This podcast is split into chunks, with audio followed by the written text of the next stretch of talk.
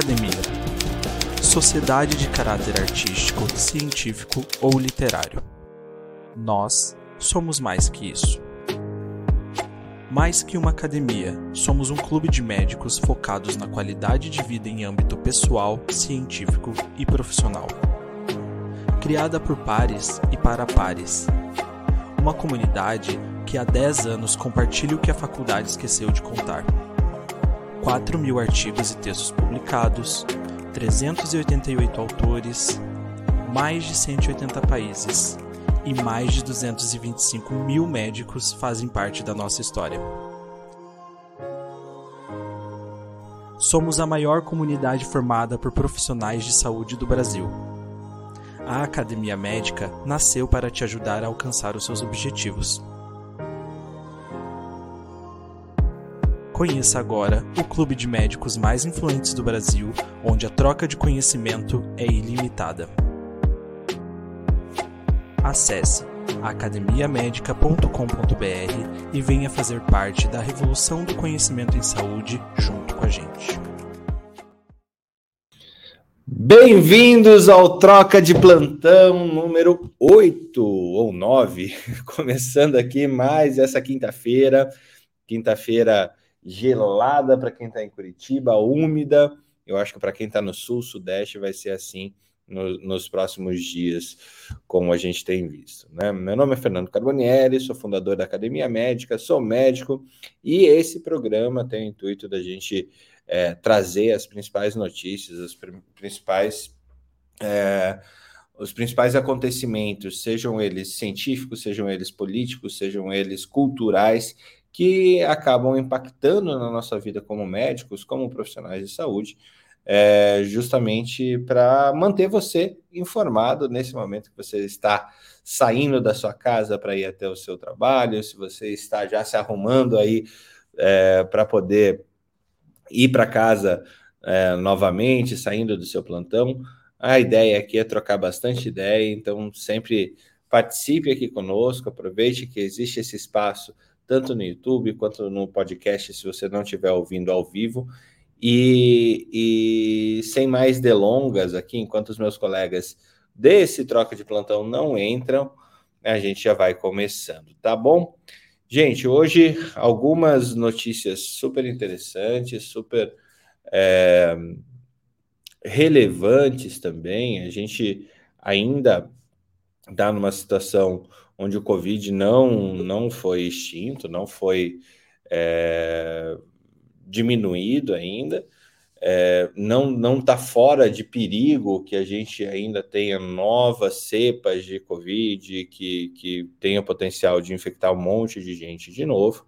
É, entretanto, ainda bem, a vacina funciona para não é, impactando muito, muito, muito na diminuição da taxa de mortalidade. É sempre bom incluir um infectologista na roda quando a gente está falando de Covid, vírus e um monte de coisa, né, Hugo? Bom dia. Bom dia, Fernando. Tudo bem? Tudo bem, tudo bom, tudo ótimo. Como é que estão as coisas aí? Frio, frio. Vocês aí no Rio vão, vão, vão é, sofrer um pouco. É, já deu uma esfriadinha já.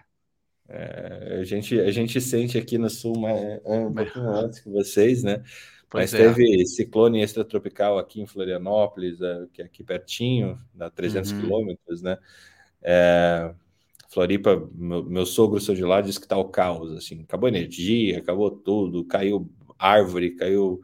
Tá, tá brabo o negócio. Aqui em Curitiba é, tomara, que, e... tomara que perca energia aí antes de chegar aqui, não fique tão forte, né? É, hum, acho que não vai chegar tão, tão pesado por aí, não, não. viu, Hugo? É, estando um pouquinho mais para cima, mais quente, é, é, mais tranquilo.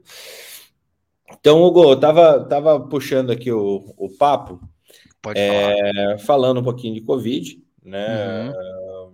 Que, que não pode ser esquecido, ele ainda está ali matando mais de 100 pessoas por dia, né? Uhum. Mais de 100 pessoas são uh, 30 mil por ano, né? É, por dia, é essa taxa que a gente está no momento. É bem melhor. Ele vai ficar endêmico, né? Ele vai ficar endêmico e ele vai ficar com taxas aí semelhantes à influenza anual, né? De, em termos de morte. É isso que a gente espera aí a longo prazo. né, que ele vai ele deve ficar e as populações mais suscetíveis e mais vulneráveis são também as mesmas.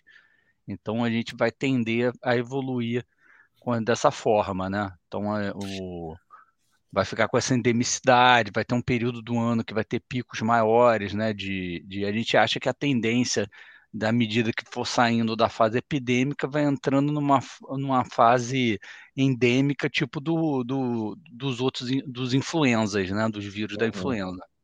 Uhum. Não. É, eu até tinha uma.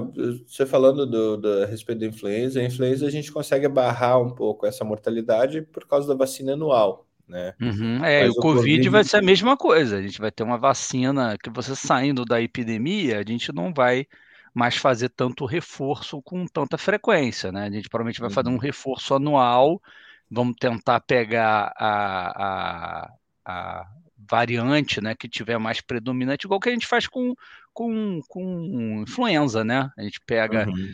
O, o, os influenzas mais variantes no, no ano anterior, no que, que vinha circulando no último ano, e a gente faz a próxima vacina é, é, tentando prever qual que vai ser essas variantes mais circulantes, né?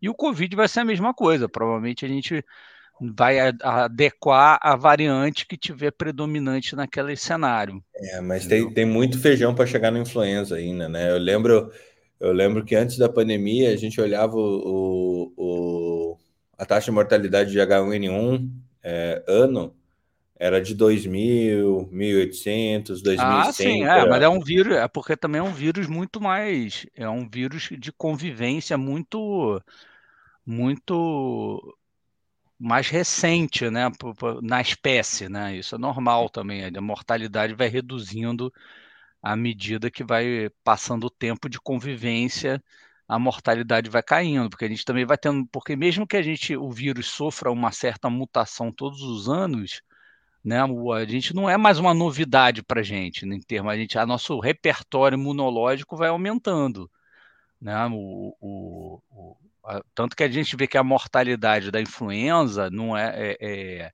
entre nós não é tão grande quanto foi quando ela chegou aqui na, nas Américas com a colonização europeia, né? Que foi uhum. né, a varíola e a influenza e a tuberculose dizimaram a população nativa americana e a Sim e ela e a mortalidade era muito inferior na, na própria Europa, né? pelo tempo de convivência e o repertório imunológico que, que os europeus tinham com esses vírus já de muitos milhares de anos de convivência. Então, é, é isso vai acontecer também com o coronavírus. Não, tinha, não, não, existia a biblioteca viral que existe hoje dentro Exatamente. Então, né? assim, cada, cada dose de reforço ou cada infecção natural, que é de vacina, né, que, é, que funciona como reforços na nossa biblioteca que a gente também vai aprendendo com as mutações do vírus e a gente vai reforçando a imunidade que a gente tem. Então, isso a longo prazo vai diminuindo a mortalidade geral do vírus também. Entendeu? Muito bom. Muito bom. Bom, antes de passar para o nosso próximo vírus, quer dizer, para o nosso próximo assunto, é, porque parece que vai surgir vírus a todo tempo para o conhecimento, tá, todo mundo vai virar virologista aí, viu? É, é, agora... virou, né? É, a gente não tem tédio na infectologia, né? Todo dia é uma novidade, a gente sempre fala isso. Eu queria dar bom dia aqui para o Vitor, que está acompanhando a gente é, aqui no YouTube ao vivo, para a Carol Arens Ortolan. Bom dia, gente. Temos mais várias pessoas aqui junto conosco. Converse com a gente durante esse troca de plantão. E a bola da vez, é, estamos aqui com o Epnovir. É até difícil de falar, assim como o Covid, o coronavírus foi, foi estranho um dia, estamos aqui com o nosso é até Enipavírus. É, é, é, o Langia, né? O Langia Enipavírus. Langia é, Enipavírus. É, a sigla dele é, é Live, né? Lá, L-A-Y-V. O... Porque, na verdade, esse... é Langia, né? É o Live, é Live. Live. O Lave, né? Então, se eu for falar em inglês. Então, o, esse Langia, ele é, na verdade, ele já a gente já tem vários N vírus que, que circulam aí entre nós, né? que causam viroses respiratórias, né? E também em, em, nos animais, vários mamíferos têm também esses Nipavírus circulantes. Mas a gente vê o potencial que isso tem de epidêmico quando a gente vê de que família esse Nipavírus é, né? Ele é da família dos paramixovírus.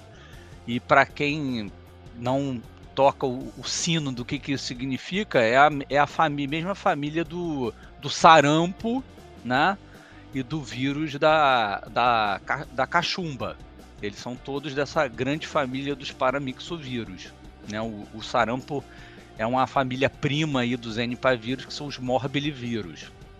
Então, também tem o vírus, a, a para-influenza também pertence a essa família, né? Também o vírus sincicial respiratório, ele também é dessa família. Então, e a gente tem metapneumovírus. Então, assim, a gente tem outros vírus que tem essa. que tem. que causam quadros gripais, respiratórios, né? Pode cursar com bronquite, pneumonia, né? O, o laringite. Então, é, é, parotidite no caso da, da cachumba, né? É, eventualmente até bronquiolite. Então, assim, a gente já tem vírus dessa família circulando, né? E, e, a gente já tem vacina, a gente consegue fazer vacina contra outros vírus dessa família. Então, Sarampo e cachumba. Como... Exatamente. Cachumba tem, tem, cachumba, tem, tem, tem, tem vacina. E e assim, o, o, não teve casos, né? É, porque esse vírus heptavírus, porque a gente tem o vírus Nipah, né? Nipavírus é que essa subfamília dos paramixovírus tem esse vírus Nipah que ele já teve outros casos antes, né? Na, aí descritos lá na Ásia e que foram no velho mundo e que tiveram algumas mortes, né? Esse vírus especificamente que a gente está vendo a, a, emergência dele, né, a gente não teve caso grave ainda, né? Uhum. Mas, mas tivemos essa descrição de 35 casos lá na, nas províncias de Shandong e de Henan. Lá na, é, eu acho que é, é, bom a gente parar um pouquinho e frisar isso. É, por enquanto, assim, começaram a vir algumas, algumas notícias de telefone sem fio, do tipo, 35 morreram na China. É, não, não tem ninguém casos, ainda é. nesse momento. É, a gente não conseguiram documentar ainda transmissão entre pessoas, né? Então provavelmente isso tá. As pessoas que se contaminaram com vírus né, de, de fontes animais, né, a gente já sabe que é um vírus zoonótico, né? Ele vem de animais, né, já foram detectados em, em, em são 25 animais diferentes? É, são, são vários é, é, é são várias espécies de mamíferos né, que podem albergar esse vírus. Não só esse, mas como outros da família.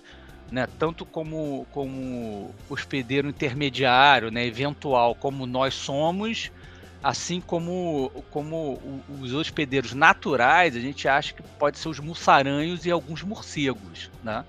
E a é, gente está com, essa, a gente tá com essa tendência né, de, de ver cada vez mais é, agentes é, é, é, zoonóticos pularem pelos seres humanos por conta de invasão de habitat, né, desmatamento e essa convivência, alguns ambientes que podem ter uma, uma convivência mais promíscua de espécies, né, de mamíferos aglomerados, como acontece em alguns mercados da China, que isso favorece que esse tipo de coisa aconteça, que foi o que aconteceu com o coronavírus, né? Então, foi junta... é, recentemente, até acho que é, que é, legal da gente falar, há uma semana atrás, duas no máximo, saiu é, o paper definitivo dizendo: é, olha, é. Não, isso começou no mercado de, de, de mercadorias molhadas da China. É, exatamente, por, por, por, investigação é, epidemiológica, virológica é, de material genético, assim, foi uma investigação de várias pontas, né, de várias, de história de mutação, de clado, não sei o quê. Então, é, é, o artigo, inclusive, saiu, é super interessante, saiu na Nature, né? Uhum. E é uhum. super interessante porque ele fecha que o ponto de origem foi realmente lá aquele mercado da província, molhado lá, né, da, de, daquela província que aconteceu isso, né? E a gente também sabe que o, o, o as epidemias anuais de, de influenza também elas costumam começar lá na China porque também lá o, o, o, vírus influenza ele também salta né, de, de, entre espécies de mamíferos, né? Aves para para para porco, para morcego, para e para o ser humano, né? Então assim, então lá tem a, uma aglomeração, pelo menos de porco, de galinha e de ser humano, é lá na China, tudo junto, né? Todos convivendo com muita proximidade. Então por isso é muito comum várias variantes anuais que circulam de influenza surgem lá por conta desse contexto e e a gente está vendo isso acontecer também com outras zoonoses aí. Né? E a gente também está vendo surgir é, é, outras zoonoses, como ebola, né? E, e outros que estão vindo da África também pelo mesmo contexto de, de desmatamento, de você destruir o, habitat natural de vários vírus, né, que de mamíferos selvagens, né, o ser humano invadindo a caça, a, a, a, natureza odeia o vácuo, né? O vírus estava albergado em alguns mamíferos, vivendo num determinado nicho, ele tenta se adaptar, né? Ele quer Gostei sobreviver. dessa frase. A natureza odeia o vácuo. Exatamente. Então ele vai pular pro, ele vai pular para qual é o, o, o esses outros mamíferos aqui estão eu não estou encontrando mais o morceguinho que comia fruta tal, mas tem outros aqui.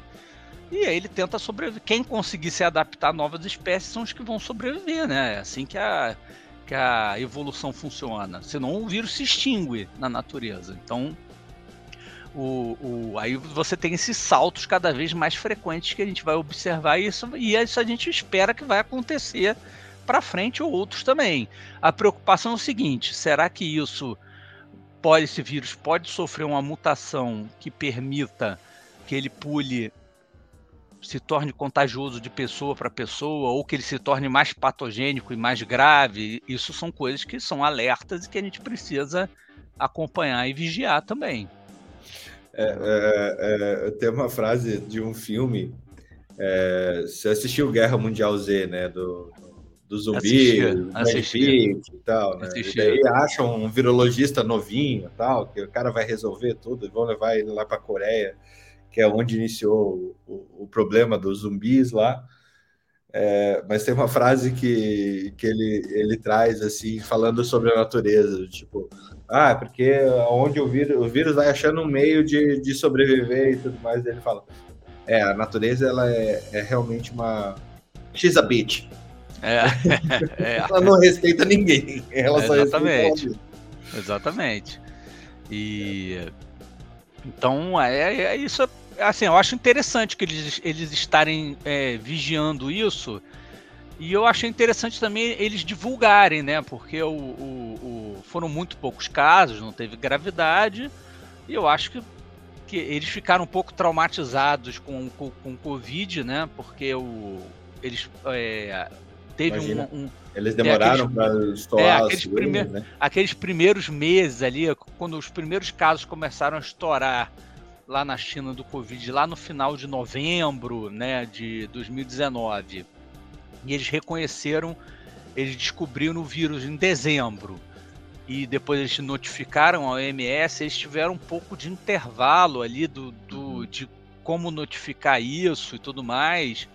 Então eu acho que eles estão. Eu acho que eles aprenderam a lição. Eu acho que eles querem ser mais transparentes em relação a essas coisas.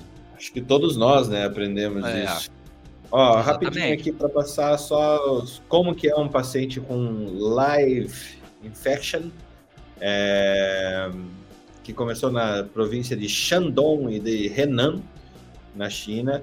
100% dos pacientes têm febre, 54% fadiga, tosse, anorexia, mialgia e náusea, ali entre 40% e 50% dos casos apresentam isso. 35% tem dor de cabeça, vômito, acompanhados de laboratório que apresenta trombocitopenia, leucopenia, é, é, e com, com alterações de funções renais e é, hepáticas, né? É, esse tipo de, de, de, vírus pode ser, normal, como, como o Hugo falou, normalmente encontrado em mamíferos, é, silvestres, mas também podem ser encontrados em cabras e cachorros, que são animais domesticados, né? É, daí uh, tem um animal que eu não conheço aqui, eu vou tentar trazer a tradução deles, que é o shrews. Shrew é mussaranho, é mussaranho. Mussaranho. Muito bom, é a natureza dizendo, olha, tô aqui. É que esse é o mais, esse aí eles acham que é o é onde são os predominantes aí dos dos dessa família, né? São os mussaranhos e eventualmente alguns morcegos. Né? E o morcego é um, é um mamífero que circula muito, né? Então, o, o, o, então, quando algum vírus tem potencial de contaminar morcego, ele tem uma tendência a se espalhar mais por uma área geográfica muito maior, né? Assim como qualquer coisa que atinge rato, também tem um potencial de, de se espalhar por uma área geográfica maior, mas aí é por, por, pelo, por, o rato sempre acompanha o homem, né? Então é onde o homem vai, o rato vai atrás. O morcego não necessariamente, o morcego ele simplesmente voa para essa área nova, né? Então o é assim, mas a gente vê aí que é uma descrição de uma síndrome gripal, né, muito semelhante ao coronavírus, né, ao próprio influenza. Uma, uma IVAS qualquer, né, é. uma IVAS mais, é. mais pesada. É assim, mas felizmente nenhum ficou muito grave, né, também o, o eu não sei a idade média aí do, dos pacientes, esses detalhes, não né? Se, se era gente jovem, né?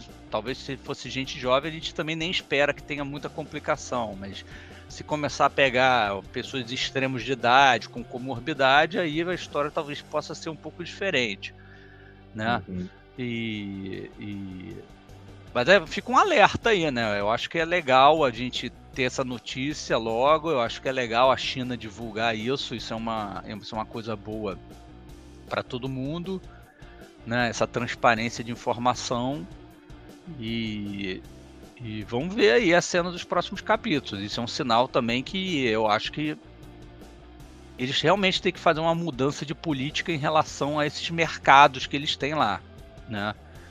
O, é uma coisa que se que preocupa lá. Esses tipos de mercado não são uma coisa exclusiva da, da China, né? O, o tem vários, o, é muito comum o oriental, em países. Ele, oriental ele tem essa essa por várias místicas também de, de virilidade, de é, é, como se fosse o ver o peso aqui no, no Pará. É, é, mas qualquer país que tem que seja que, que tem uma legislação ambiental em relação à caça, a, a, a em relação a, a, animal selvagem, de como lidar com animal selvagem, tudo mais, pode ter esse tipo de coisa.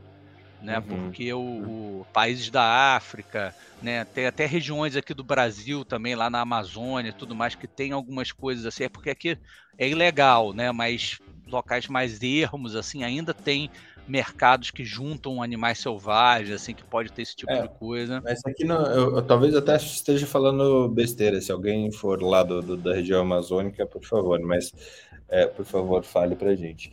Mas tem algumas, uh, algumas regiões de pesca é, que esses peixes exóticos, amazônicos e tudo mais, têm altíssimo valor agregado, principalmente para exportação para esses mercados é, é, asiáticos, né, orientais, por assim dizer, é, da bexiga do peixe, não sei o que lá, sim, que é, tem sim, é, é, mas é porque o Brasil, assim, o Brasil em termos de, de, de biodiversidade, de animal selvagem, seria um potencial de ser explosão de vários casos desse. É Ainda bem que aqui... não tem tanta gente, né, Hugo? É, a gente não tem tanta gente e aqui é ilegal. A gente não pode. Você não pode ter um mercado que você junta mussaranho e, e, e preguiça e macacos. É, é, proibido, né? Isso aí eventualmente pode acontecer em algum outro lugar. Tráfico de animais a gente sabe que tem no Brasil também, mas é ilegal. Isso vai ser combatido. Isso não vai ser um lugar onde as pessoas vão, que vai ter turista, que vai ver um monte de gente lá comprar então, assim, países que são mais lenientes com essas coisas têm mais tendência a acontecer isso também. Né? Então, a gente ainda tem muitos países na, lá no velho mundo, né, na África, na Ásia, que são mais lenientes com esses mercados de animal selvagem, tem esse tipo de mercado molhado e que tem mais chance de acontecer isso. Né? É, é a, a, nossa sorte é realmente que a gente não tem tanta gente quanto os chineses é, aqui no Brasil, morando aqui. Deixa eu te fazer uma pergunta, não sei se você vai saber me responder. E, e, é, por que na China tem essa, essa explosão? Essa, a gente está vendo uma, um, um, os alarmes mais sensíveis agora, obviamente, depois do Covid. Mas por que lá tem isso e por que na Índia não? Que também tem a mesma pressão genética, pressão populacional, aglomerados urbanos, e a gente não está vendo. É, assim, é, alguns documentários que eu vi, algumas coisas que eu li sobre, sobre global health e o surgimento de, de endemias e pandemias, elas é, eles demonstram, demonstram grandes aglomerados urbanos como os potenciais uhum. é, Cidade do México, é, uhum. uh, capital do Egito, que me fugiu o nome agora, é tipo, o Cairo, né?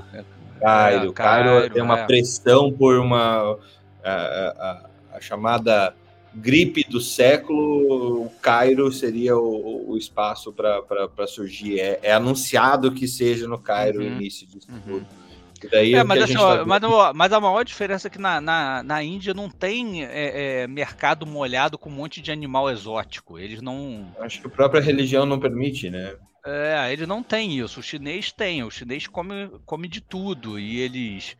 Tudo que você imaginar de animal selvagem que a gente não tem hábito, eles têm hábito. Eles consomem para várias coisas. Não é só alimentação, tem rituais, tem tem coisas da medicina tradicional que eles usam também, né?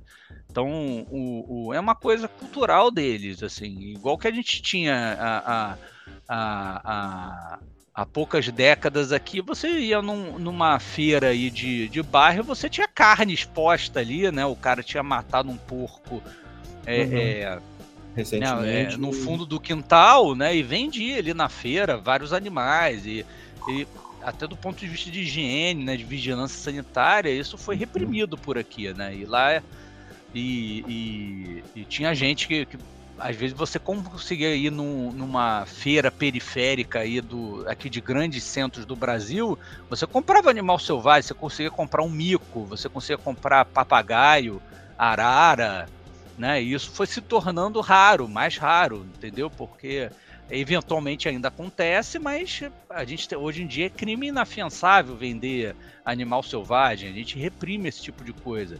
Né? Se você tem um mercado, a carne exposta numa feira, vai ser a vigilância sanitária, vai chegar lá, vai bater, vai, vai confiscar. Então isso ainda pode acontecer, mas não está ficando mais uma, tá uma coisa que está sendo reprimida, a tendência é desaparecer. E na China não, a gente, a gente não vê esse desaparecimento ainda. Então eu acho que eles a longo prazo eles vão ter que fazer alguma coisa para diminuir isso, né? Para para acabar com isso, né? E, afinal uhum. de contas isso aí é, é, é, um, é um problema de saúde pública que eles vão ter que lidar, né? Muito bom. Olha aqui só, Hugo, aqui, é junto dos bons que a gente fica melhor. Obrigado por você estar aqui, mas a gente tem, tem aqui a Carol que mandou algumas é, considerações a respeito. Ela que é bióloga, estudando medicina, e volta e meia está junto conosco. A Rosi Sabino, que fazia muito tempo que eu não, não havia. Obrigado por estar aqui junto conosco, Rosi.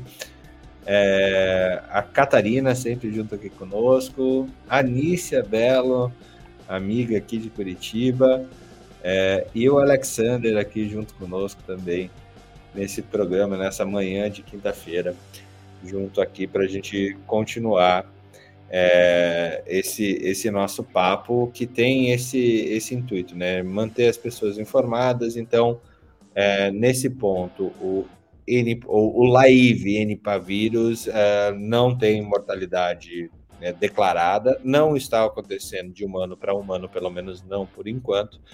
É, mais ou menos como, como ele está se espalhando mais ou menos como tem um surto de febre amarela aqui no Brasil, de alguma forma. Ele sai do, da mata e vai para a cidade de alguma forma e, e ele é autolimitado, justamente por você é, ver esses novos casos, né? Eles, pelo jeito que eles são bem floridos, né? É, eu, é, é, eu, eu até estou querendo ler mais detalhes, assim, eu achei interessante. Será, assim, será eu que já tem. Muito pouca literatura nessa minha É, pesquisa, eu acho que eles vão, eles vão começar a lançar e deve ter lançar artigos sobre alteração é, radiológica, né? Eu acho que em breve deve, em breve deve ter aí foto sobre se algum teve encefalite ou não. A gente é, depois a gente começa a ver nesse relato de casos aí mais detalhes, né? Acho que provavelmente vai ter um, um, alguma série de casos aí de imagem radiológica, né? Da tomografia de tórax, alguma coisa assim. Eu espero que tenha nos próximos dias para a gente ver se causa doença intersticial, né? Se, qual tipo, se parece Covid, se não parece. Então eu acho que vai, ser, vai ter mais informação aí no próximo dia, porque 35 também dá para fazer bastante dá para fazer bastante artigo aí sobre esses casos, né? O que, que eles têm de, de, de interessante. Sim, sim, com certeza. É... Bom, vamos, vamos pular para nosso, para nossa para o nosso noticiário aqui. A Rosi falando que está direto da, da Irlanda aqui com a gente.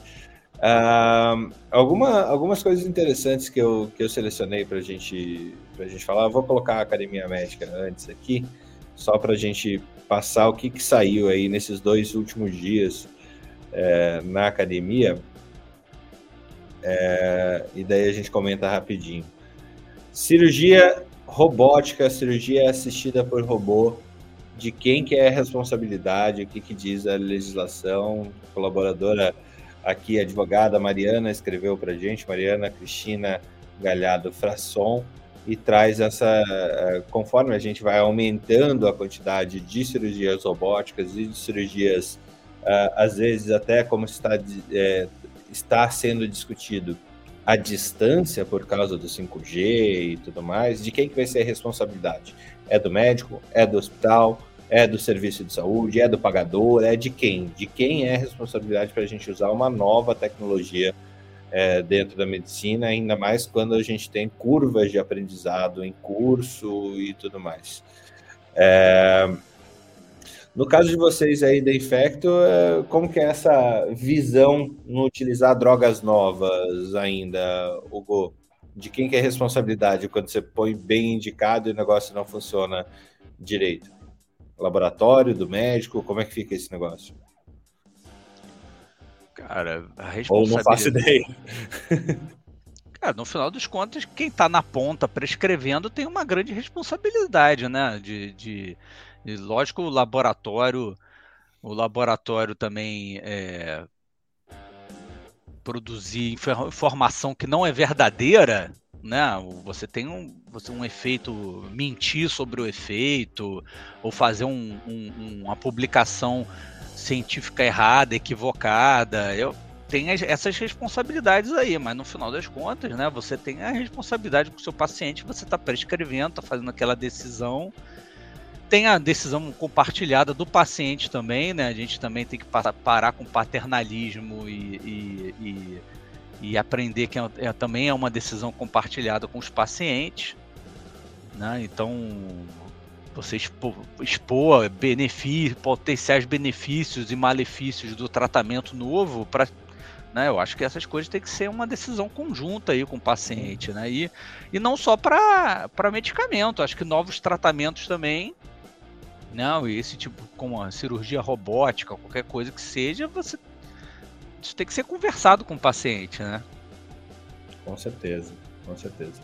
É, mais algumas coisas, é, falando sobre menopausa precoce ser associada ao aumento do risco de problemas cardíacos, é, sabido ou já era pensado que o estrogênio era, o tempo de estrogênio era fator protetor para as mulheres, por isso algum tipo de, de, de benefício para elas é, por viver mais tempo, apesar de que homens é, também tradicionalmente têm pior estilo de vida, né? Então isso influencia negativamente, né? Ser homem é um, um fator de risco importante.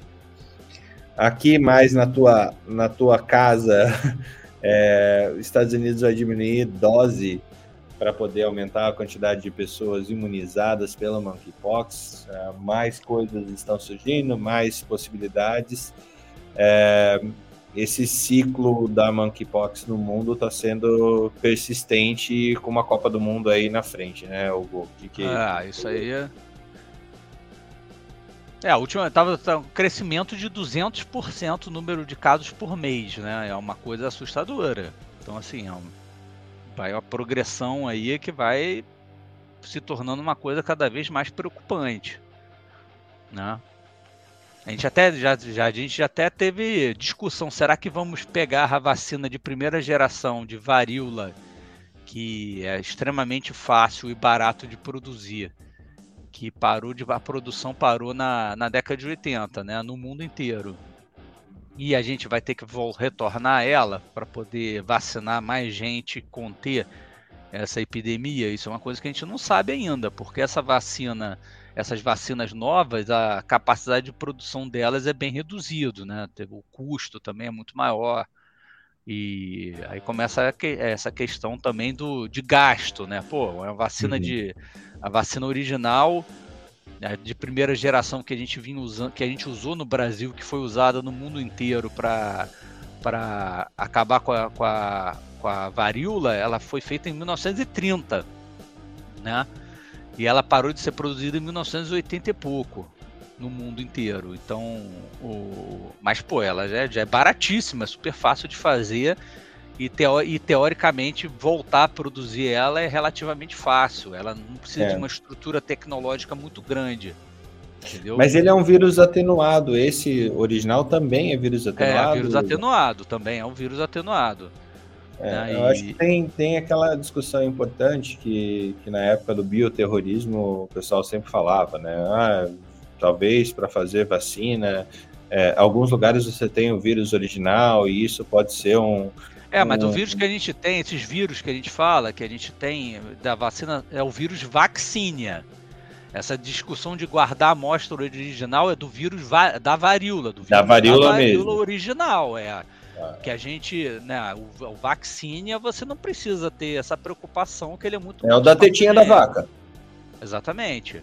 É um derivado atenuado. O vírus vaccinia, ele é o vírus do cowpox, que é o vírus da tetinha da vaca, atenuado. Entendeu? Então, é isso que ele que a gente usou para fazer essas vacinas e a gente continua usando esse vírus, né? Essas vacinas de segunda e terceira geração é o mesmo vírus, né? Uhum. Então, o, o, existe esse potencial da gente precisar retomar essa produção se conforme for a evolução do número de casos. Muito bom. Pacientes pré-diabéticos têm mais chance de desenvolver Covid-19 grave, assim como obesos, assim como é, a gente também, o Messias, que volta e meia está aqui junto conosco, falava que ele enxergava mais casos é, graves em pacientes que tinham é, esteatose hepática, né? Ele que é radiologista, ele acabava enxergando um, um, um desenvolvimento um pouquinho pior da doença nessas pessoas, assim como nos pacientes pré-diabéticos, que são aqueles também não medicados, facilmente descompensáveis, facilmente que se tornam diabéticos a partir de uma infecção é, e tem esse todo descontrole aí, então tem um tempo de, de maturação de doença que eles não têm ainda, é, que, que acaba complicando o caso. É, ó, Anícia, isso daqui a gente falou já, Anícia, no, nos programas anteriores, mas trazer essa pergunta aqui para o Hugo. É, fico pensando que talvez usar luvas em lugares públicos possa ter eficácia para diminuir o contágio do monkeypox. Né? É, voltando à, à, lógica do monkeypox, enquanto a pessoa tem crosta, é, ela. Eu acho, é... é... mas eu acho que não. Esse negócio de usar luva em lugar público é, é, é complicado, né? Porque luva, com que frequência você vai trocar? Assim, acho que luva. Luva, a gente precisa usar luva no contexto de, de, de profissional, como EPI, né? Para uhum. uso no dia a dia, usar luva é não tem nenhum benefício a mais do que lavar as mãos, né? Acho que lavar a mão é muito é, mais. Eu acho que se a tua profissão é tocar em gente, tocar, literalmente tocar em gente, é, é e, e, em contexto de saúde, a luva é bem-vinda. E é, os seus é, movimentos é, realmente. Luva é tocar, exatamente, num contexto de doença, né? No hospital, numa clínica, usar luva é uma coisa. Agora, para as pessoas em geral usar luva, isso aí é bem discutível. É, mas tem, tem, uma situação, né? Todo mundo falou, não, cumprimenta a distância, faz o namastê, bate o cotovelo, não sei o que lá. É. Mas para nós latinos ainda é muito constrangedor se chegar no lugar e fazer assim, how? É, dá a mão e dá dois beijinhos, né? Isso é uma coisa de. Isso é, uma é, coisa aqui de... em Curitiba a gente tem menos, menos risco, é, né? Tinha, é. A gente só dá um beijinho aqui, não são dois, que nem no Rio. É, mas aqui é tinha, tinha até uma piada que. É, como que era? Que o Curitibano tava louco que a pandemia acabasse, Hugo, é, para deixar de ficar a dois metros de distância para voltar a ficar a quatro.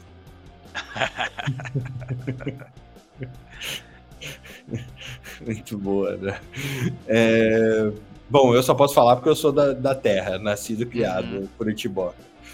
É, tá bom, seguindo aqui, nosso noticiário, suplementação de B12 ácido fólico na formação de Nash e esse é muito importante para eu que sou pai. Pesquisa indica que pais de crianças não sabem como lidar com problemas gerados com o uso de tablet celular. Para quem não, não sabe ainda, é, entra no CID-21 o vício por, por aparelhos eletrônicos e por, por jogos, tá? No CID-11, quer dizer, entrou, entrou como uma doença de ordem psiquiátrica, né? É, e achei interessante que a notícia veio que os pais não sabem lidar. O problema é que a literatura sobre isso, ou a educação sobre isso, ainda é muito pequena, né? A gente não tem essa distribuição. Aqui em casa foi super difícil manter o João é, longe dessa, dessa, pelos dois anos de vida dele, sem telas, e a gente conseguiu fazer isso tem telas de celular, pelo menos agora nos últimos três meses ele começou a ver alguma coisa do YouTube na TV e, e, e vídeos e tal. É, mas não tem literatura, não tem educação sobre isso, não tem. Ainda parece que não existe nenhum consenso entre, entre os pediatras, ou talvez só esteja nos pediatras e não saúde, na saúde pública, essa disseminação da mídia e como que isso poderia ser feito. É, da, da, da, do uso da tecnologia pelas crianças. Você tem filhos, Hugo? Eu tenho, tenho um, tenho um moleque de 12 anos. 12, como é que foi é. isso? Cara, ele que é um nativo digital mais velho. Já, é, cara, eu nunca. Assim, ele, ele nasceu. Ele nasceu com a tela, sempre usou a tela desde pequeno. É, ele não tem irmão, né? Então não é, tinha com quem extravasar. É, ele, ele tinha que né? brincar com os pais. Aí, quando não tinha os pais, ele tinha que brincar ou com um primo, ou com um amiguinho, ou, ou a tela, assim. Então, que, eu, que é um cenário totalmente diferente do meu, por exemplo, que eu tenho um irmão, né? E, e, e eu brincava muito com ele. Então, assim, eu acho que a gente reclama muito também de tela, mas o que, que você vai botar no lugar? Né? A gente hoje em dia. É, as crianças brincavam na rua, as crianças ficavam o dia inteiro na rua, jogando bola, andando de bicicleta. Eu, pô, se a criança vai ficar em casa, o que, que ela vai fazer? Não, se você tem que trabalhar, tem que sair, a criança vai ficar no videogame, na tela, é. ela, não, ela não tem muita alternativa, entendeu? Então é, eu acho é, é fácil coisa... culpar os pais, né? exatamente, eu, eu acho também, eu sou muito pragmático também, mas assim, uma coisa interessante é que é, é pelo menos assim, o, o Existe um aplicativo que eu não sei se as pessoas conhecem no, no celular, no tablet, tem o Google Family Link, que ele põe uma série de filtros do que, que a criança pode entrar, pode navegar. Ela, você estabelece o, o número de horas por dia que a criança pode usar. Então tem uma série de regras que você impõe, assim, a, você usou mais, você estabeleceu que são duas horas por dia, o celular passa daquilo simplesmente tranca. Entendeu? Então, assim, uhum. tem uma, é uma tecnologia, tem uma série de recursos ali que você pode usar para controlar também. E eu usei isso muito. E hoje em dia eu sou mais liberal com isso, mas quando ele era menor, ele tinha a regra lá, ele usava um determinado período, passava daquilo, trancava e pronto. Entendeu? Então eu acho que. Vai pegar também... um livro. Exatamente, vai tentar fazer outra coisa, entendeu? Então então, assim, eu acho que a gente também, a gente tem, eh, existe muita preocupação, mas o que, que você vai dar de alternativa? É isso que eu fico imaginando, cara. Você, pô, você tem que trabalhar, tem uma série de coisas, você não vai ficar brincando com uma criança 24 horas por dia, você tem que dar alguma coisa para ela distrair, né? Então, o, o, o, e a gente está cada vez mais comum a pessoa ter um, dois filhos. Então, quando você tinha uma, um, um, um monte de filho e eles viviam com com os primos, assim, numa, numa rua de casas e todo mundo brincava, ficava o dia inteiro na rua, isso era mais fácil. Hoje em dia isso é mais complicado, né? Então. É, eu nem sei como que ser. É, a gente chegou nos. Uh, não, é crazy to. É, é, pela literatura, os dois anos é uma virada assim de, de, de humor e de energia e de tudo mais. Então, é todo dia é um novo, novo desafio, uma nova forma de entender como que a gente aqui, ó, vai... A, a Nícia postou aqui, que postou mais uma observação aqui. Meu temor é corrimão, carrinho de mercado. Cara, eu, eu acho que isso aqui é a mesma questão...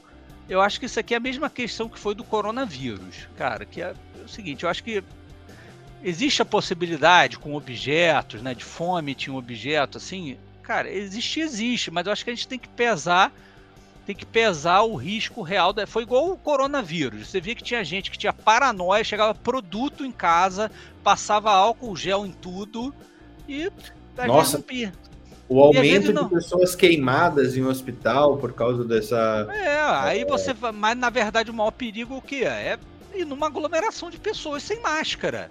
Entendeu? Então, assim, a mesma pessoa. A gente tem que saber pesar as coisas. Então, Pô, a, a, preocupação é uma doença que passa por contato. A mesma pessoa que vai lá e entra numa paranoia de que tá pegando no corrimão, tá segurando no carrinho do mercado. E a pessoa vai lá, vai sair com um desconhecido, vai transar com a pessoa, vai passar a noite com a pessoa desconhecida, que é muito provavelmente uma situação muito mais é, é, é, é arriscada do ponto de vista epidemiológico, né? Então, assim, Sim. eu acho que a gente tem que pesar. Pô, você foi no mercado, chega em casa, lava a mão, né? Anda, faz isso, é uma coisa usar luva e ficar entrar nessa paranoia de fome, assim, nunca se esqueça que nenhum objeto é mais perigoso do que entrar em contato com as outras pessoas que estão com vírus, né? Num, o objeto é muito mais perigoso no contexto, ah, eu estou no quarto de uma pessoa com monkeypox, né? Aí o lençol da pessoa, né? Os objetos pessoais da pessoa, né, a escova de dente da pessoa, isso, a toalha que a pessoa usa para tomar banho, isso sim. Aí nesse contexto é preocupante. Agora, no, na população geral, o carrinho do mercado, isso aí, é, isso aí é, não é uma coisa efetivamente perigosa. Né? A gente tem que ficar muito mais uhum. preocupado com as pessoas do que com os objetos. Né? Então, assim, eu acho que a gente, a gente põe um temor muito grande em algumas coisas e não se preocupa com outras né? Então, o, o, o, já vi muita gente que entra na paranoia, ah, eu, na época do Covid, tudo entrega aqui, eu passo álcool em tudo. Aí a pessoa fez uma, um jantar, na, naquele auge da epidemia, fez um jantar e convidou amigos para ir lá. Pô, entendeu? Uhum. O que, que, é uhum. mais perigoso? Então, eu acho que as pessoas às vezes perdem um pouco a mão de onde botar o verdadeiro temor, né? Sim. Ó, o Guilherme Sápia veio me falar, já tava, você estava falando do, do, A gente estava falando do, do, das telas, né? Ele falou, não, uhum. essa época do, do, ano, do, como é falado na literatura, é o é terrible, terrible, terrible two. As crianças. The terrible two. É. Entram... A criança anda pra. É, eu tô vendo isso, assim. É animal, a criança é, é, é muito legal de ver isso acontecer. Mas é um novo desafio. É um novo desafio, com certeza. Uh, pulando para malária, vamos de doença em doença aqui hoje, Hugo. É, nova droga, novo anticorpo monoclonal, é, que pode ter benefício aí, principalmente é, contra os casos de malária. Na África, para a gente aqui no Brasil, não é, pelo menos no, Sul, Sudeste, Centro-Oeste, malária e, e, Nordeste, malária não é exatamente um problema, entretanto, no Norte é um problema. É, taxa de infecção é, alti, é, é, alta, né? Mas na África é onde a gente tem, África e, e, regiões mais úmidas também, é onde a gente tem muito mosquito, muita e outro tipo de, de malária que mata e mata muita gente. Só para vocês terem ideia, que 241 milhões de pessoas no ano de 2020 foram afetadas pela doença de alguma forma.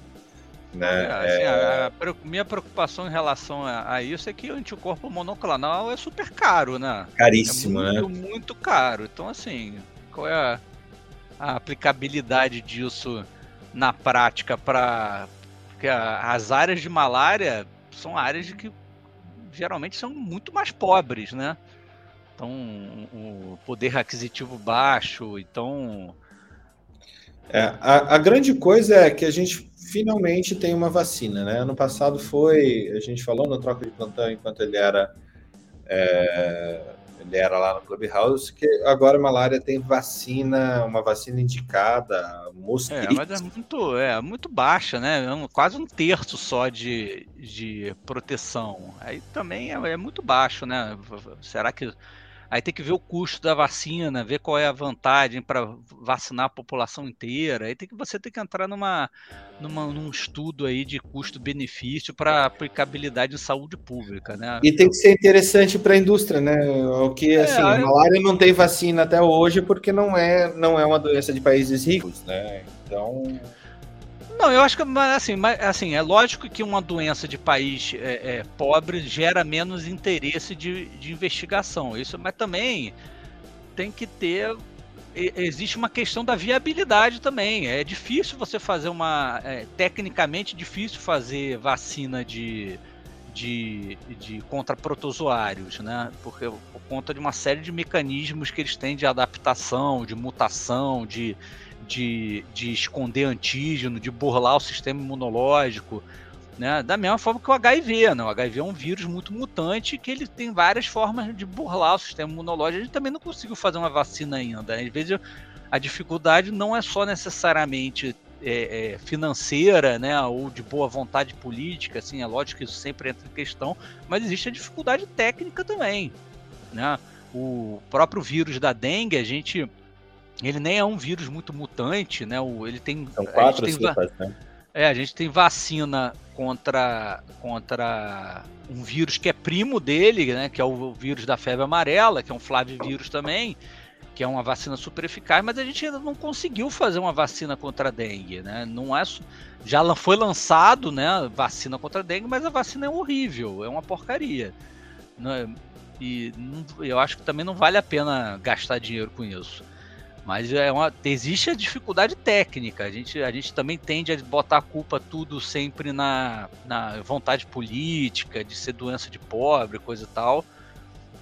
Mas o, o, a dengue tem vários países, é, acomete também vários países que, é, de, de, de poder aquisitivo alto, né? O, é, Singapura, áreas da China, né? tem áreas da Austrália que tem dengue. Então, assim, tem vários locais que tem interesse de investem muito dinheiro nisso, só que a gente ainda não teve, não conseguiu, assim, é uma dificuldade técnica de fazer, né? E vamos lá para o nosso tema é, punjante aí da semana. Dois temas, né? Eu vou, vou focar um pouco aqui na, na enfermagem. Uh, a gente teve uma discussão super interessante sobre isso no último programa, na terça-feira.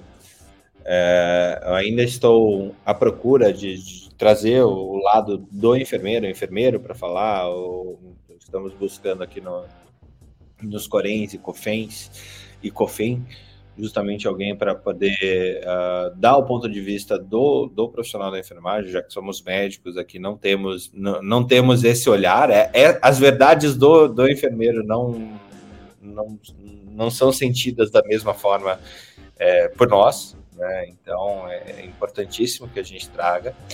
Entretanto, uma das coisas que geraram, uh, que, que, que, vieram à tona quando a gente discutiu é, piso da enfermagem, é, são os desdobramentos. Então, no programa anterior, é, a gente falou sobre aumento do número de faculdades de enfermagem, que, que viraria uma, uma grande um grande caça-níquel, posto que é, você tem 2 milhões de técnicos de enfermagem e 500 mil enfermeiros no país. Então, é, como o enfermeiro ganha mais, fica mais atrativo. Então, você fazer a migração dessas pessoas de curso, de, de, de prática, é, poderia ser um, um, um exercício que a gente vê de futuro. O outro ponto na na lógica da enfermagem também é que, que você que nós teríamos demissões país afora, né? É, e nesse, nesse momento é isso que, que vem acontecendo. É, eu fiz aí uh, algumas, algumas, alguns olhares aí pelo noticiário buscando o que está acontecendo após o PIS. Então, notícia publicada é, hoje, não, ontem, 10 do 8. Hospitais da Paraíba demitem enfermeiros após aumento do PIS. O sindicato diz que sonho virou pesadelo. A categoria denunciou que unidades privadas tentam burlar a lei com novas contratações irregulares. Outra coisa que a gente falou é a capacidade de, de que a gente veria de mudar um contrato CLT para um contrato é, por pessoa jurídica, né? É, e uma das coisas que a gente falou também é que isso deve ser alguma coisa essas demissões, ela, demissões e aumento de custo, elas só devem acontecer em âmbito privado, já que o, o enfermeiro concursado, é, ele já ganha acima do piso mesmo.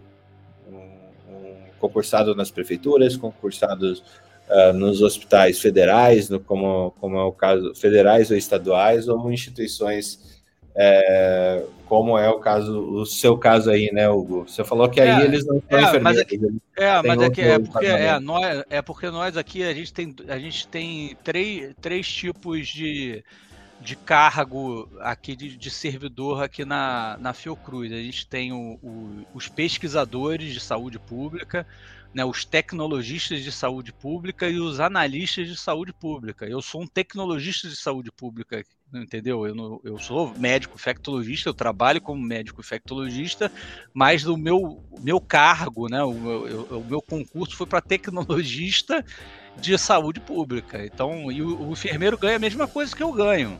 Entendeu? Todos eles, todos os tecnologistas ganham a mesma coisa.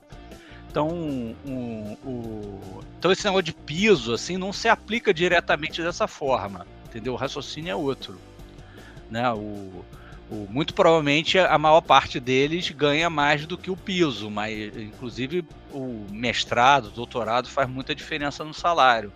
Mas não é uma aplicação direta, entendeu? Então tem, muitos, tem muitas instituições públicas que você não tem um cargo de necessariamente de enfermeiro ou de médico, você tem outras denominações aí e essas coisas de, de piso não às vezes não influencia diretamente. Uhum.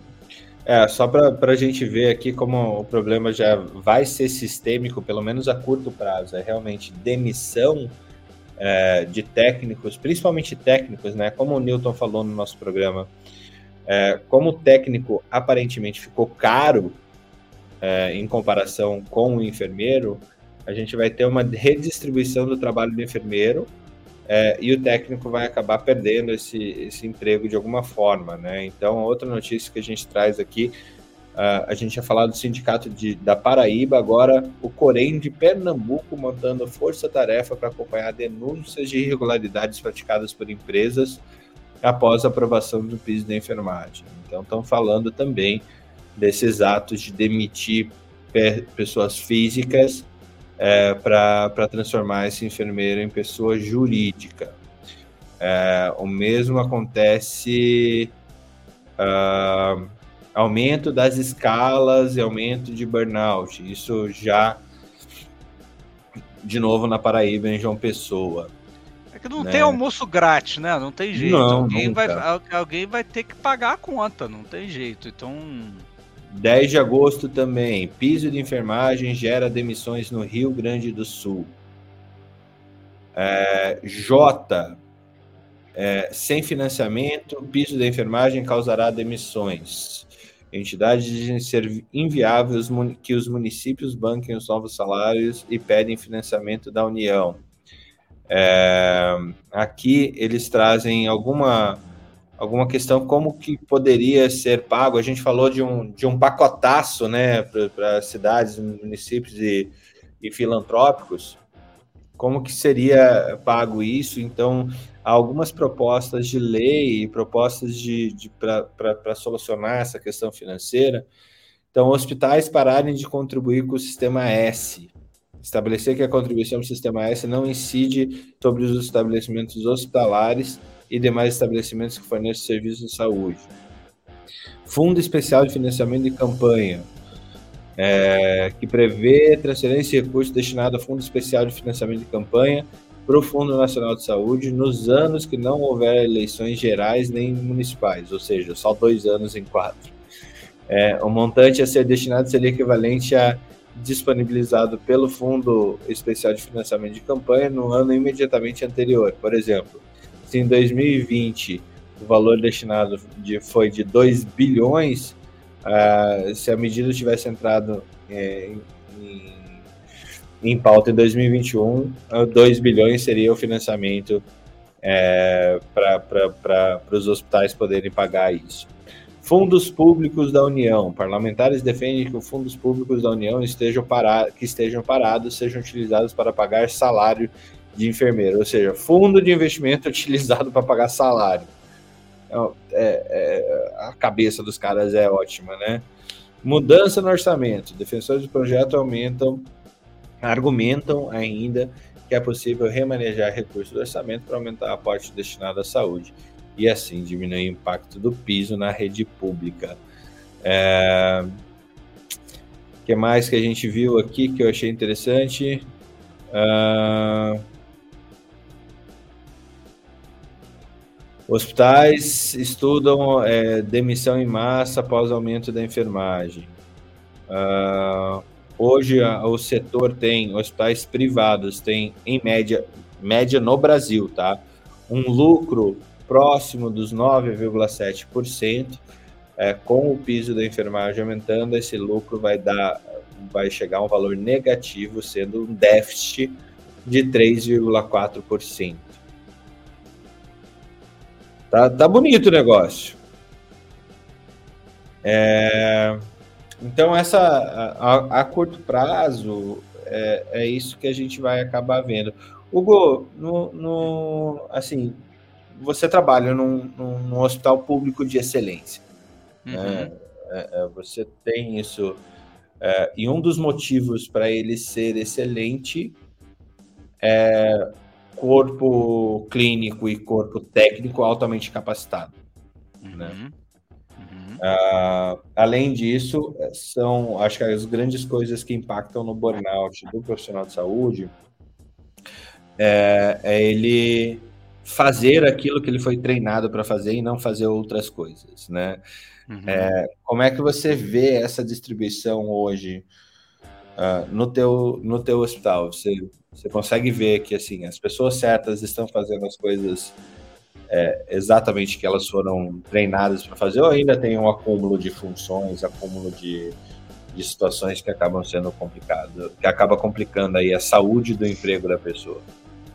Ah, isso, assim, quando a gente estava no, no auge da pandemia, que a gente estava que a gente estava com uma verba maior, né, verba do Covid, a gente teve uma, a gente tentou fazer uma, inclusive porque um, um aquela proporção, né, de CTI de um, um médico para cada para cada 10 leitos, né, aquela proporção de também de profissional de enfermagem, de físico que a gente usa, usa em CTI classicamente, se você for parar para pensar que para o Covid era, o, o Covid era muito mais cansativo que um plantão médio de, de, de CTI, né?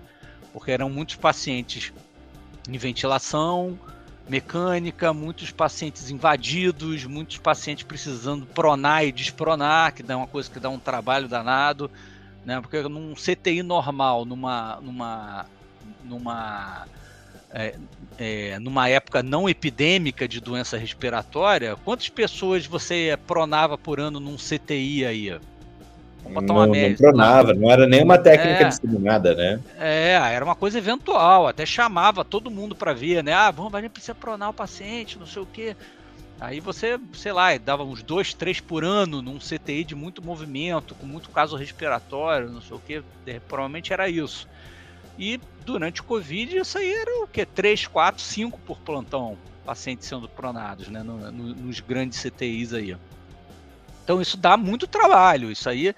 Então a gente tentou contratar uma proporção muito maior de, de, de profissional por, por, por plantão. E nesse período, apesar do trabalho, tudo foi uma época que a gente via que as pessoas não estavam não estavam tão sobrecarregadas assim. Né? Agora que acabou a pandemia, pelo menos a pandemia melhorou e, e, a nossa verba acabou e a gente teve que fazer uma redução muito grande de pessoal. E agora a gente está vendo essa retomada de, de as pessoas tendo que acumular várias funções, de ter que fazer outras coisas. Então isso aí, isso aí é uma coisa que está acontecendo. E a gente não sabe, né? A gente, o ministro teve lá, a gente pediu mais dinheiro para ele, para poder sustentar o hospital nessa nova estrutura, né, nesse novo contexto fora da pandemia. A gente fez umas adequações, mas pode ser que realmente quem ficar vai ter que trabalhar mais e, e acumular mais funções. Eu acho que isso sempre acontece em todos os lugares, né? Toda vez que alguém vai precisa fazer uma redução de custos, isso é uma coisa que acontece quase que automaticamente. O problema é que chega um ponto acima do qual que isso às vezes não é razoável e você começa a perder, aumentar a rotatividade, as pessoas vão embora, né? Você começa você começa a ter realmente doenças mais relacionadas a burnout, estresse e tudo mais. Então, cara, eu acho que isso é uma coisa que pode realmente aumentar aí pelo, pelos próximos meses essa situação com essas mudanças. E aí realmente também para saber mais detalhes disso, realmente é só conversando com, com, com os enfermeiros, né, com a equipe de enfermagem, ver o que, que eles acham disso, porque a gente também, né, a gente está imaginando o que vai acontecer, porque eu, é uma coisa meio que, que óbvia, né, que isso ia acontecer, essas questões que a gente estava discutindo. Agora, o quanto que isso vai afetar realmente a dinâmica deles, a gente precisa conversar com eles para saber. É, com certeza, com certeza. É, eu estou tentando, deixa eu ver se eu consigo compartilhar, é só para a gente pra elucidar aqui essa questão que a gente estava falando do aumento de custo. Tá aqui, ó. Setor privado sofrerá maior impacto do piso da enfermagem. Gastos anuais com salários nas empresas privadas subirá 12,49%. Então, se o hospital não está saudável, ele com certeza ele vai ter que reduzir o custo com, com esse tipo de, de profissional. Né? Então, aqui, é, os hospitais privados em 2020 gastavam 43 bilhões de reais em pessoal, né? É, e esse impacto adicional vai ser de 12 é, 0,5%, ou seja, de 43 eles vão ter que gastar agora 47 bilhões, 48 bilhões de reais. Aqui no, nos hospitais filantrópicos, de 48 bilhões, vai subir mais 10%, então a gente vai chegar aí a 52, 53 bilhões, né? É, associações públicas aqui, consórcios públicos de direito privado, OS aqui, também, que é um grande, um grande contratante do setor, é, também vai aumentar em 9,6%. As pessoas físicas é, que contratam esse tipo de profissional, então, cuidador, é, o, o, as empresas também de home care ou cuidador profissional que você vai lá e paga, vai aumentar 4% para essas pessoas, porque ele já tem um, um, um, valor mais alto. E como a gente falou, ó, a esfera pública ela vai ter pouco impacto de fato, porque tecnicamente o, o, o, o esse, esse profissional já recebe mais é, no emprego no emprego público como, como, como concursado, né? E ele, esse ele não vai ser despedido mesmo de, de qualquer forma, né? Porque ele não pode, você não tem uma demissão por causa de salário no sistema público, né? É impossível fazer isso. É, a gente tem, a gente tem muitos pacientes terceirizados, né? Paciente não digo, muitos profissionais terceirizados. Então, Mas é, a, a, lei da terceirização lá do Temer, é, ela tinha uma, da época do governo Temer, ela tinha um, um, um ponto que você não poderia terceirizar é, profissão fim né? É, mas Mas enfermagem não é profissão fim, é profissão meio. Assim como medicina, como médico é profissão meio, não é profissão fim. É, mas assim. É uma loucura gente... ao mesmo tempo é, que não é uma loucura, né? É, mas de qualquer forma, o, o, a gente uma boa parte dos médicos, de toda a equipe de saúde lá do que a gente tem, nós somos poucos servidores, né? O, o, o a maior parte da equipe que trabalha na, na assistência lá é, são de, são de é, são, é, é uma empresa terceirizada, né? Que a gente fez uma licitação, eles ganharam o contrato e eles fazem esse pagamento, entendeu? Mas é então, é organização assim, social, Hugo? É uma organização, eu acho que é uma organização social, sim. É uma empresa que já, que, que já trabalha há muitos anos, inclusive já ganhou outras licitações lá outras vezes. Desde que eu fui para Fiocruz, ela, ela, ela, ela vem ela servindo ao Fiocruz. É, exatamente. Eu acho que eles talvez tenham que adequar um pouco. Eu acho que vai ter um pouco de impacto na, na é que o salário não é muito discrepante do, do piso, não. Eu acho que eles não vão ter que fazer uma grande alteração, não, mas vai ter alteração sim. Então isso é uma coisa que talvez é, impacte é, eu, o orçamento do hospital previsto, né? Por conta... Eu acho que talvez pro enfermeiro, o enfermeiro graduado em enfermagem, ele não é discrepante, mas pro técnico, é, o aumento do, do, do valor para o técnico ele é real no, no Brasil inteiro. Uhum. É, a gente está falando de 2 milhões de pessoas que com certeza vão ganham mais, vão ganhar mais por causa desse é, que, que ganhavam em torno de é, em torno de um salário mínimo e meio a dois salários mínimos e agora vão passar para quase três salários mínimos. O aumento para essas pessoas é de quase 33%.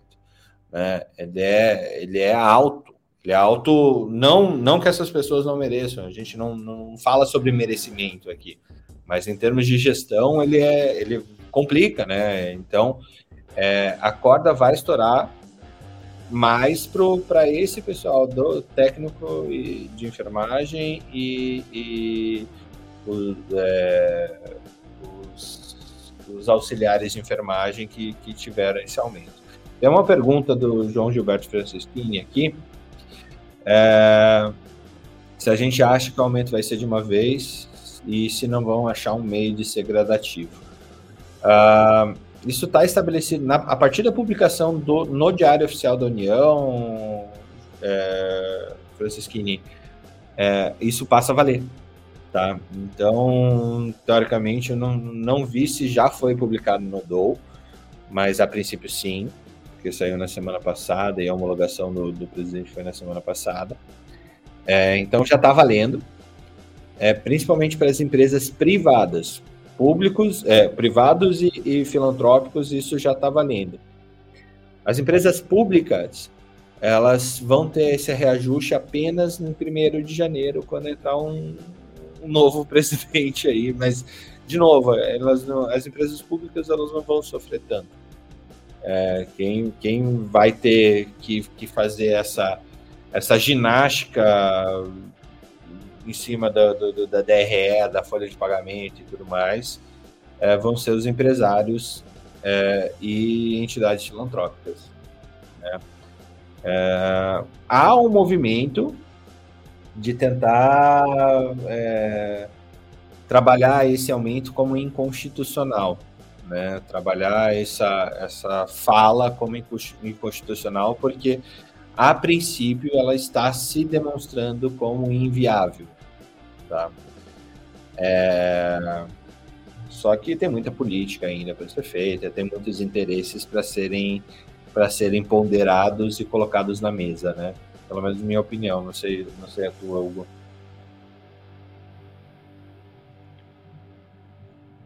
Desculpa que deu, deu uma parada. É, não, pelo menos essa, essa é a minha opinião, não sei a tua. Eu tava... Mas o que, que você falou? Do da questão que ainda a gente vai ter tem alguns interesses ainda que vão ser pesados, mensurados e, e que, que ainda vai ser uma discussão política, é uma discussão é, que depende do político que está defendendo o interesse dele ou de quem. Ah, sim, nele. não, claro, com certeza. O, o, o cara, eu, eu, eu, eu acho que é, é, é, uma coisa super merecida, né? Eles têm tanto tempo que eles lutam por isso, mas dessa forma que foi feita, não tem como não a gente não pensar numa coisa ele, eleitoral, né? Uma coisa, uma coisa que pode ter repercussão aí para frente. E, e realmente eu fico preocupado né, com, a, com, as, com, as, com os desdobramentos que isso pode gerar. Né? Então eu acho que o ano que vem vai ser vai ser em várias áreas vai ser um ano bem difícil independente de quem for ganhar essa eleição e estiver ano que vem. Vai ter uns desafios bem bem duros para enfrentar. Muito bom. É, passando só por último por dois artigos interessantes que eu vi aqui fogem da nossa área de conhecimento, mas é, é legal de, de trazer e, e discutir com, com pessoas mais especialistas que a gente nesse assunto.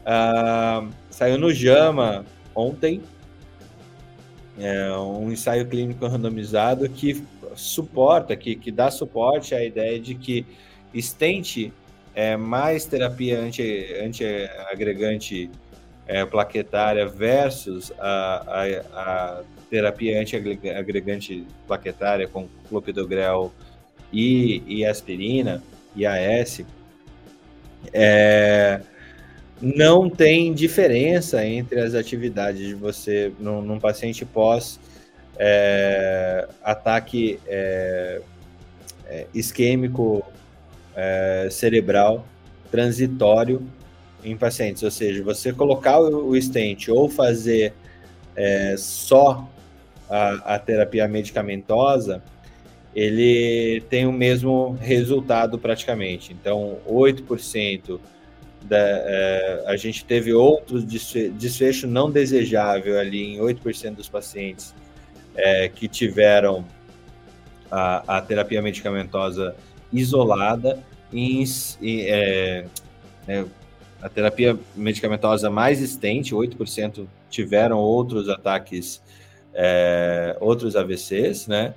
E 7,2% dos pacientes é, que ficaram só no medicamento tiveram outros AVCs é, nesse, nesse caminho. O que, assim, em termos de tecnologia, em termos de, de evolução, é um, é um achado super interessante e que, dentro da lógica de quem paga é, vai ficar mais barato tratar AVC é, isquêmico transitório, é porque você não vai colocar ele numa, numa hemodinâmica para colocar o stent nesse paciente. Né?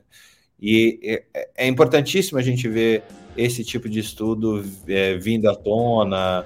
Isso, diminui, isso diminui, diminui o custo da saúde, né? Totalmente. É, totalmente.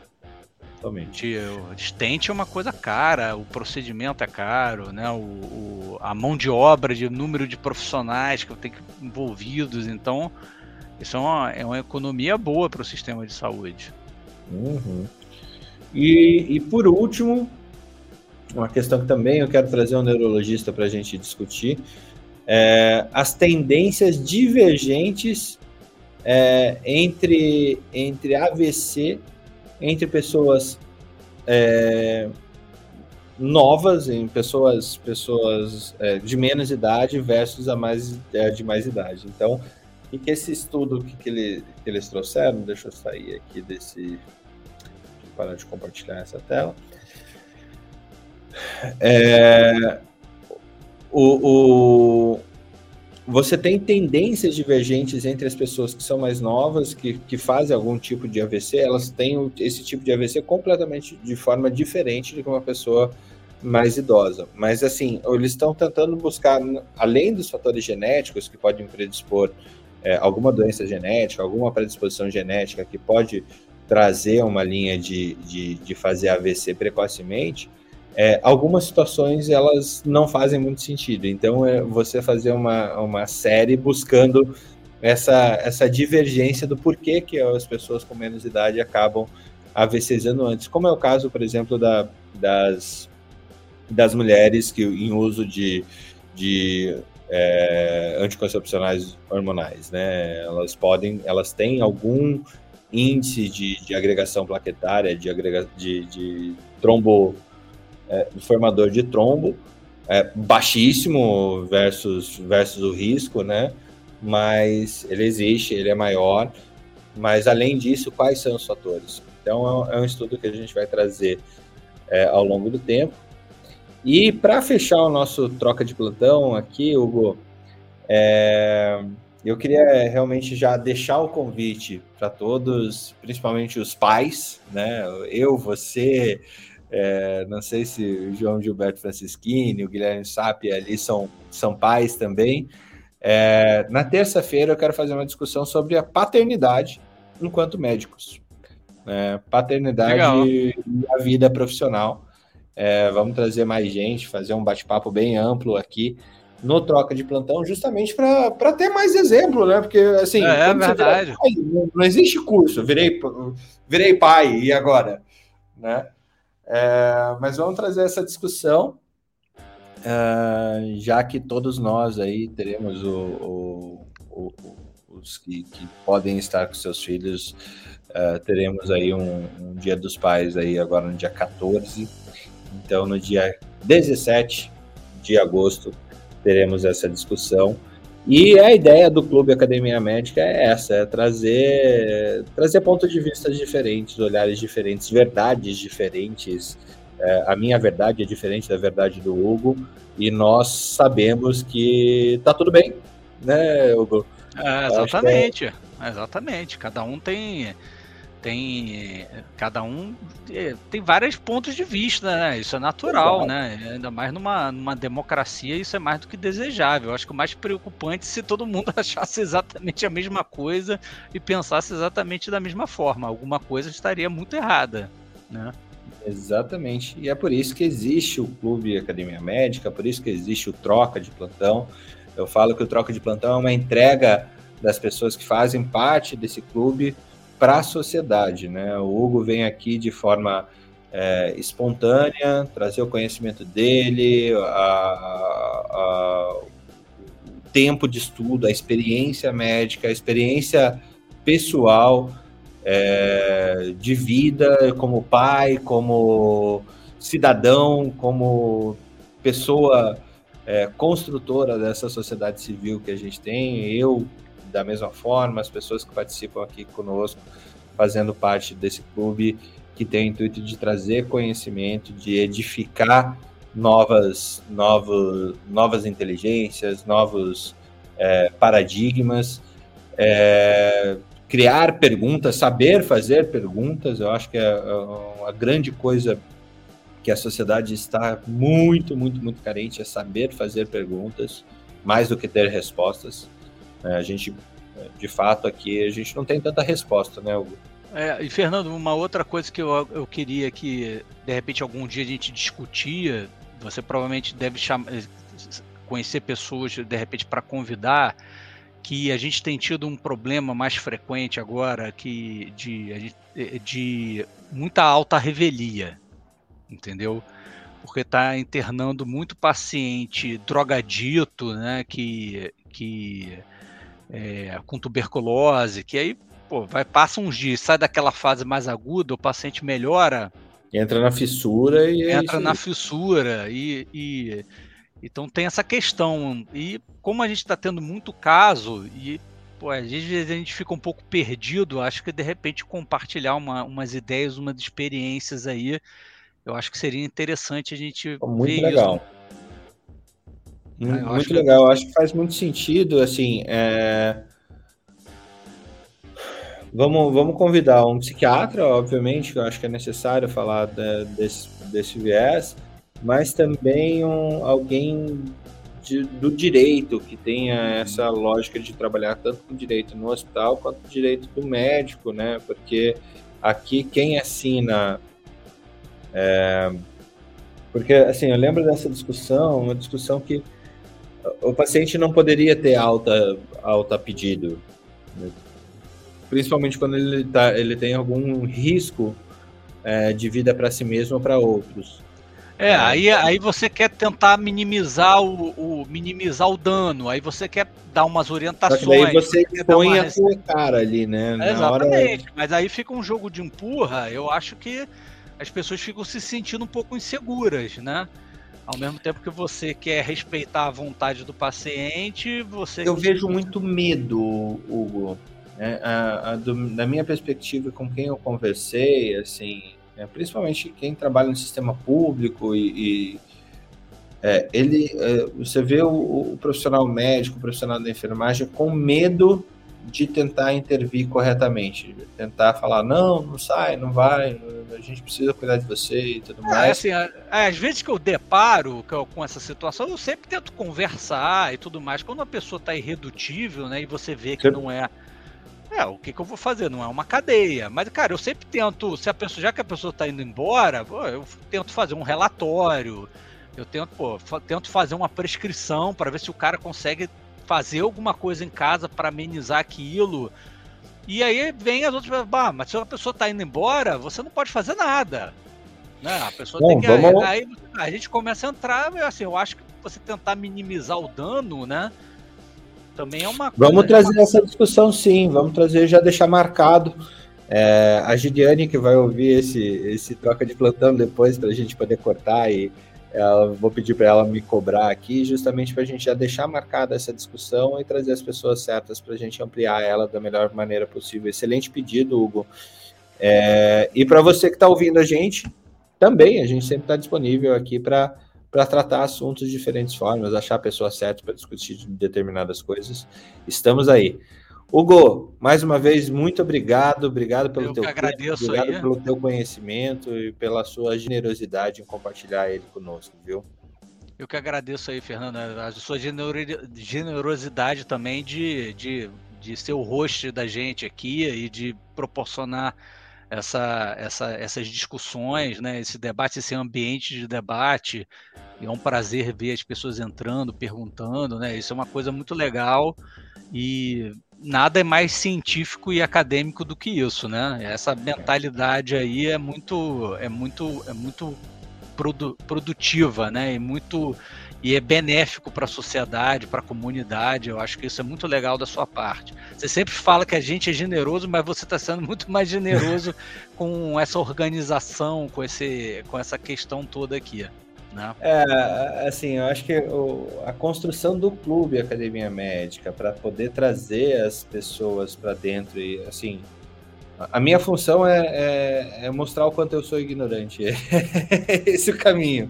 E achar as pessoas que são que, que, que, se aprofundaram mais no assunto do que eu, e justamente a minha curiosidade é, é ser voz para a curiosidade das outras pessoas. Então, é, para mim é um prazer imenso fazer isso. E, e fica o convite também para as pessoas que estão ouvindo fazer parte do clube, que se podem agregar é, na cardiologia na nutrologia, nos seus pontos, diversos pontos de vista que a gente tem aqui dentro para poder participar aqui junto conosco de manhã é, e poder entregar esse, esse benefício para a sociedade como um todo.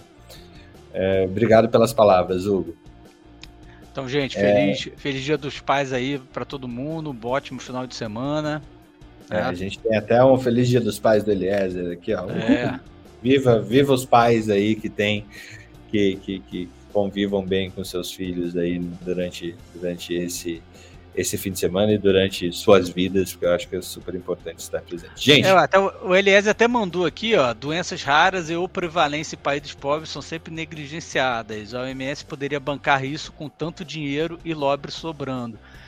É, cara, assim, não, sem dúvida, doença negligenciada, doença de país pobre é realmente um problema e, e, e...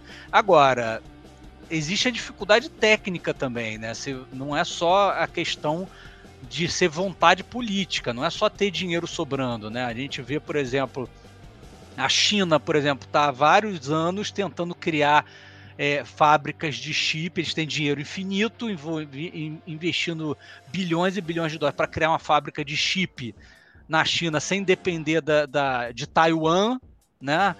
com, a, com as fábricas de Taiwan que eles fazem os chips do mundo inteiro e eles não conseguem, entendeu? Porque não é só. Você precisa então, ter know-how, precisa ter tecnologia, precisa saber como chegar ali.